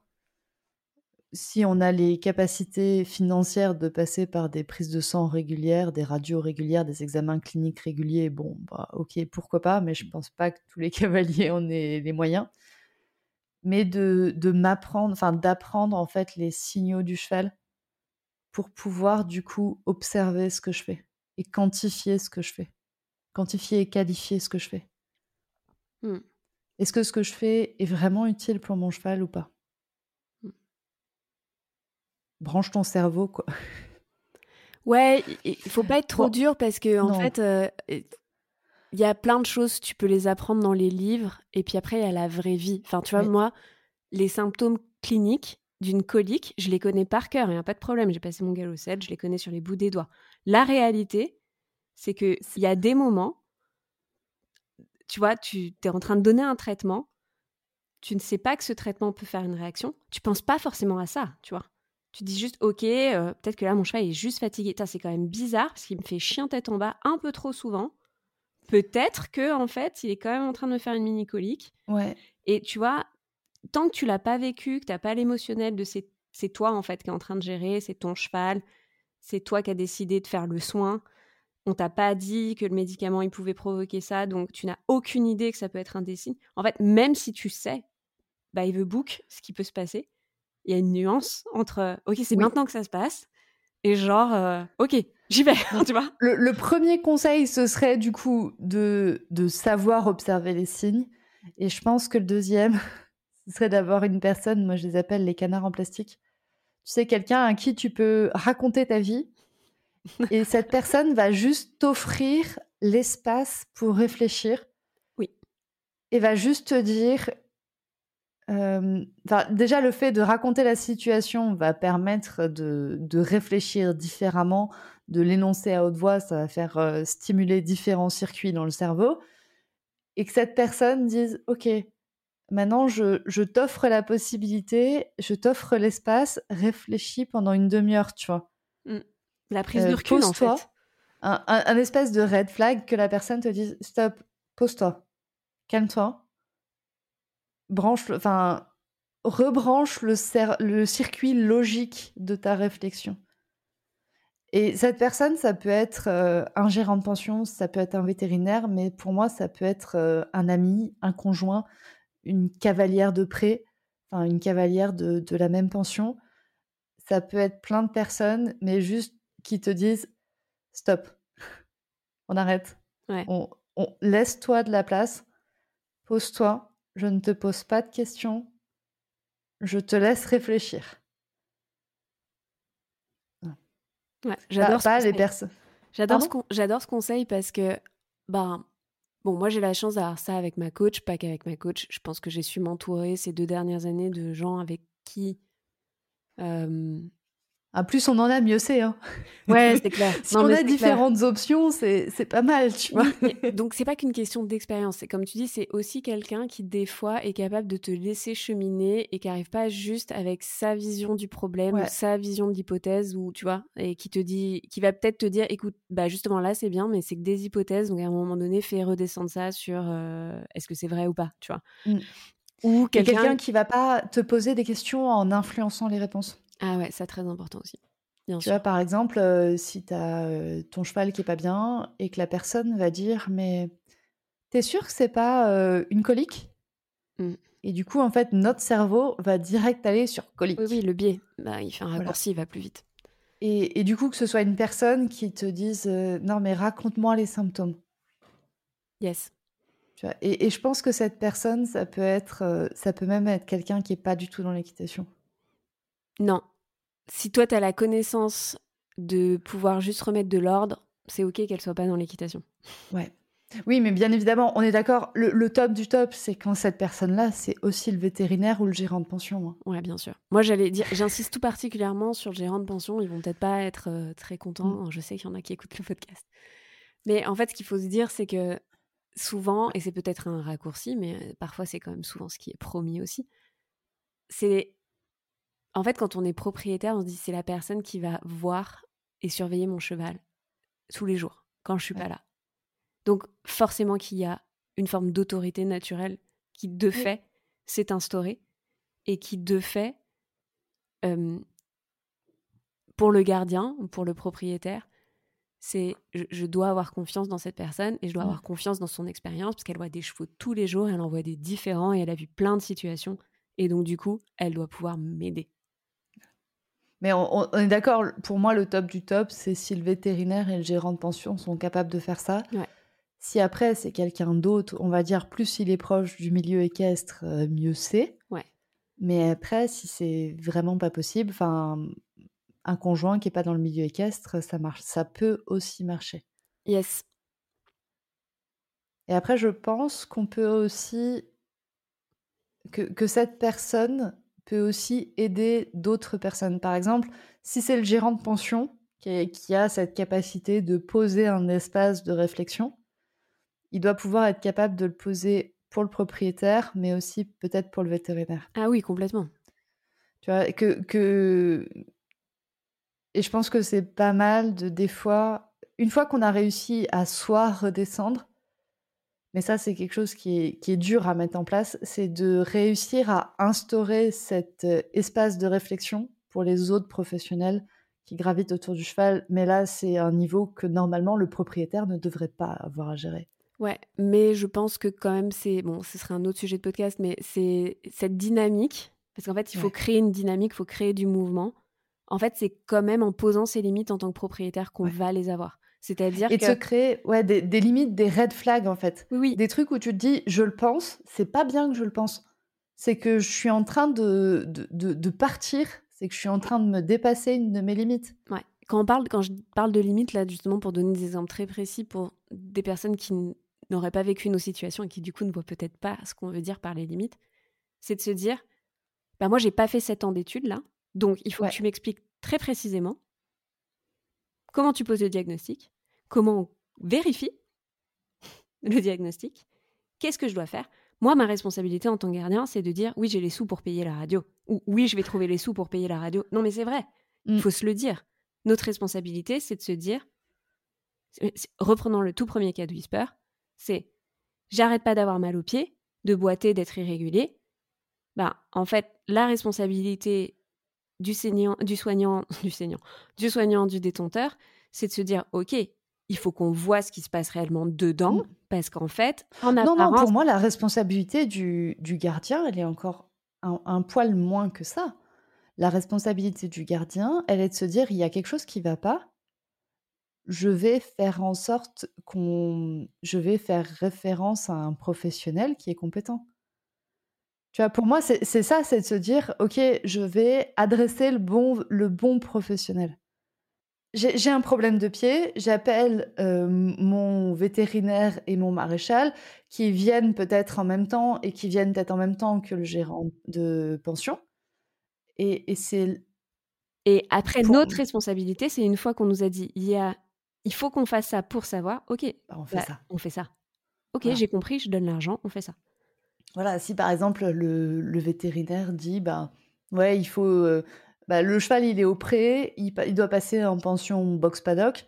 Bah, la responsabilité au hasard, hein, exemple pris totalement au hasard, mais la responsabilité du propriétaire, c'est de dire bah, ok, je vais payer plus cher. En général, c'est un peu plus cher. Enfin, je connais pas beaucoup de pensions box paddock qui sont moins chères que des pensions. Non, non plus. Mais voilà, de se dire bah ok, je vais payer plus cher cette pension box paddock si elle est vraiment nécessaire. Elle est nécessaire. Mais c'est ça. Et en fait, c'est pour ça, apprendre à poser ses limites, c'est comprendre où démarre sa responsabilité dans ses choix et où démarre, par contre, et c'est là-dessus que je dois vraiment insister, sa responsabilité, comme tu l'as dit, d'aller chercher la bonne personne ou de forcer cette personne-là à un moment donné à prendre sa responsabilité. Oui. Et de dire, moi là, je sais pas. Moi, je suis propriétaire depuis six mois. Euh, j'ai pas fait sept ans d'études, donc j'ai besoin que vous me conseillez sur comment on gère ça, comment on enquête, comment on pose quelque chose de tangible et surtout comment on suit derrière. Et je pense que ça, c'est en effet des trucs qui sont très importants à poser. Et c'est ça que je voulais dire par poser l'espace. Parce que c'est le propriétaire qui va créer le cadre de dire, moi, je suis propriétaire depuis peu de temps. Donc là, je vais vous poser le cadre, vous allez m'expliquer ça, ça, ça. Exactement. Ça, c'est notre responsabilité. Notre charge mentale, elle doit être là-dessus. Elle doit être sur le fait de se dire, je me fais un peu violence, j'avoue que je sais pas, et du coup, je pose les questions. Parce que si on ne pose pas les questions, on n'aura pas les réponses. Parce que le veto, eh ben, en fait, c'est peut-être la première fois qu'on le voit, il ne sait pas que ça fait que six mois qu'on est avec notre cheval. Il sait c'est peut-être pas que c'est que notre premier cheval d'ailleurs. Moi, j'ai appelé encore le vétérinaire hier. Bah, ma responsabilité, c'était de lui dire que Whisper, il est PSSM. Même si là, le truc qui me faisait, c'était pas du tout de la PSSM. Mais ma responsabilité, c'était de lui dire, bah voilà, l'historique du cheval, c'est ça. Exactement. Et de lui poser, du coup, le cadre et de, de faire en sorte que le professionnel comprenne bien le cadre pour prendre en charge notre cheval. Exactement. J'aimerais qu'on... Je vais essayer de pas faire que des épisodes de deux heures. Donc, tu vas pouvoir supprimer. Non, j'ai une question, euh, j'ai même deux questions en fait, dont j'aimerais qu'on parle avant la fin de cet épisode, très très rapidement. Euh, il y a une deuxième édition de la Cavalcade qui arrive. Ouais. Et le thème, c'est les soins. Ouais. Donc, pour tous celles et ceux qui arrivent aujourd'hui sur ce podcast, qui ne te connaissaient pas forcément bien, qui n'ont pas assisté à la cavalcade, qui ont loupé la cavalcade l'année dernière. J'y ai participé, donc j'y reparticipe. J'en reparlerai cette semaine sur Instagram. Oh là là, beaucoup de teasing. Euh, est-ce que tu peux nous dire très rapidement, c'est quoi le principe de la cavalcade? C'est quoi l'intention derrière cet événement? C'est quoi l'objectif cette année, tu vois, justement, avec cette notion de soins? Et en gros, quelle est la transformation que tu offres pour les propriétaires, les cavaliers, parce qu'en fait, on n'est pas forcément obligé d'être propriétaire. On peut être cavalier d'épée, on peut être cavalier en confiage. Pour les gardiens, on va dire, quoi. quelle est la transformation avec laquelle ils repartent après avoir fait la cavalcade? Donc, la cavalcade, c'est un sommet virtuel, c'est-à-dire que c'est 12 conférences qui sont données par 10 intervenants en ligne donc ces conférences sont totalement accessibles depuis chez vous, depuis votre canapé, depuis le hamac dans le pré de votre cheval, enfin où vous voulez, tant que vous avez de la 4G, c'est bon. Donc qui regroupe 10 professionnels. Le thème cette année, c'est les soins. Et le thème cette année, c'est de permettre aux propriétaires de chevaux, enfin aux gardiens de chevaux, d'être plus autonomes sur les soins pour leurs chevaux. Ce qui veut dire à la fois des personnes qui sont capables de faire des choses, donc pour chacune des conférences, il y a des actions concrètes à mettre en place, au moins une action par conférence. On va parler d'alimentation, on va parler d'ostéopathie, on va parler de podologie, on va parler de shiatsu, on va parler de massage, on va parler de medical training, on va parler de phytothérapie, on va parler de beat fitting, on va aussi parler vétérinaire. Et donc, euh, dans chacun de ces domaines, à la fin de la conférence, vous ayez quelque chose à faire avec votre cheval, que vous soyez capable de faire quelque chose avec votre cheval, si vous en avez envie. Si vous n'en avez pas envie ou si vous en sentez pas capable, le deuxième but de ces conférences, qui est mêlé au premier, c'est que vous sachiez discuter de manière plus intelligente avec ces dix professions. Excellent. Donc, je comprends qu'on ne peut pas tout gérer, on ne peut pas à la fois gérer l'alimentation, les pieds et tout et tout et tout, mais que vous puissiez choisir intelligemment ce qu'il vous faut pour votre cheval et que ce qu'il vous faut, mais un peu moins, vous soyez capable de le gérer avec un professionnel. Ouais, puis il y a des sujets qui nous intéressent aussi. C'est-à-dire que moi, par exemple, je ne suis pas très intéressée dans le fond par, je suis désolée, l'alimentation et les pieds. Je sais que j'ai ça maintenant, mais Tu vois, j'ai pas envie Non, mais de je suis d'accord. Et moi, temps- le medical training, j'en ai rien à faire. Voilà. J'ai pas envie de passer tout mon temps là-dedans, tu vois. Par contre, ouais, je sais pas pourquoi le medical trading, comme ça, c'est un truc qui est lié à la notion vraiment d'apprentissage pur et dur, tu vois. Ça me passionne vachement, justement, contrairement à toi. Oui. Donc, ça- Non seulement il y a la capacité physique à faire, parce que par exemple, pour gérer des pieds, c'est ultra physique. Et exactement. tout le monde n'est pas capable physiquement de gérer les pieds. Mais après, il y a la capacité émotionnelle et mentale aussi. Mais il y a totalement l'envie. Il y a totalement l'envie. Il y a des sujets qui nous intéressent, il y en a d'autres qui nous intéressent pas. On n'est pas capable de décider ce dont on a envie ou pas. Exactement. Mais par contre, il y a une base commune de savoir qui permet justement d'aller chercher les questions plus loin et aussi Ouais. peut-être de découvrir quelles sont les limites qu'on a envie de se poser par rapport à tous ces sujets. Ok, là c'est trop technique, ça m'intéresse pas assez. Mais par contre, du coup, je sais ce que je dois demander comme question. Et je, sais ce que je dois en attendre. intelligemment. Exactement. Ça, par contre, ah, c'est fun. Donc, euh, j'explore. Ça, par contre, j'ai envie de faire, ça m'intéresse, ça concerne mon cheval, ça me concerne moi, c'est un sujet qui me touche particulièrement. Bah ok, je suis capable de faire des actions concrètes dans ce domaine. Super. Donc, la bonne nouvelle, c'est que il est encore temps de s'inscrire puisque les inscriptions officielles ont démarré hier. Oui. Génial. Et se termine le 6 septembre. Donc la cavalcade, c'est du 1er au 5 Ouais, septembre. J'allais dire, on n'a pas donné les dates. On n'a pas donné les dates, mais c'est du 1er au 5 septembre. Donc en fait, il y a des conférences, si c'est les jours de semaine, donc le vendredi, le lundi et le mardi, c'est en soirée, de 18h à 21h30. Le samedi et le dimanche, c'est dans l'après-midi, donc de 14h à 18h de mémoire. Yes. Et donc, si on a un accès, je suppose que en fonction de l'accès qu'on a choisi, on peut accéder aux conférences un certain temps. Donc, on n'est pas obligé de se bloquer cinq jours d'affilée pour toutes Non. les voir, etc. Il y a trois types d'accès. Il y a un accès qui s'appelle Baladopa qui vous permet de voir tous les lives en direct et d'avoir les replays 48 heures. C'est un accès qui coûte pas très cher. Vous avez du temps, mais vous n'avez pas beaucoup d'argent. On a l'accès Petit Trop qui vous permet d'avoir accès au live et au replay pendant 4 mois. Donc là, Vous temps. avez besoin de plus de temps, donc vous avez 4 mois pour regarder toutes les conférences. Et ensuite, on a l'accès au galop. Donc là, vous avez accès au direct toujours, donc pour poser par exemple les questions aux intervenantes. Vous avez accès au replay pendant 4 mois. Et en plus, vous avez accès à des fiches de synthèse qui sont des résumés des conférences. Donc là, ça vous permet de, par exemple, d'imprimer ces fiches de synthèse et de pouvoir les garder avec vous relativement à vie. Tant que vous les brûlez pas, c'est bon.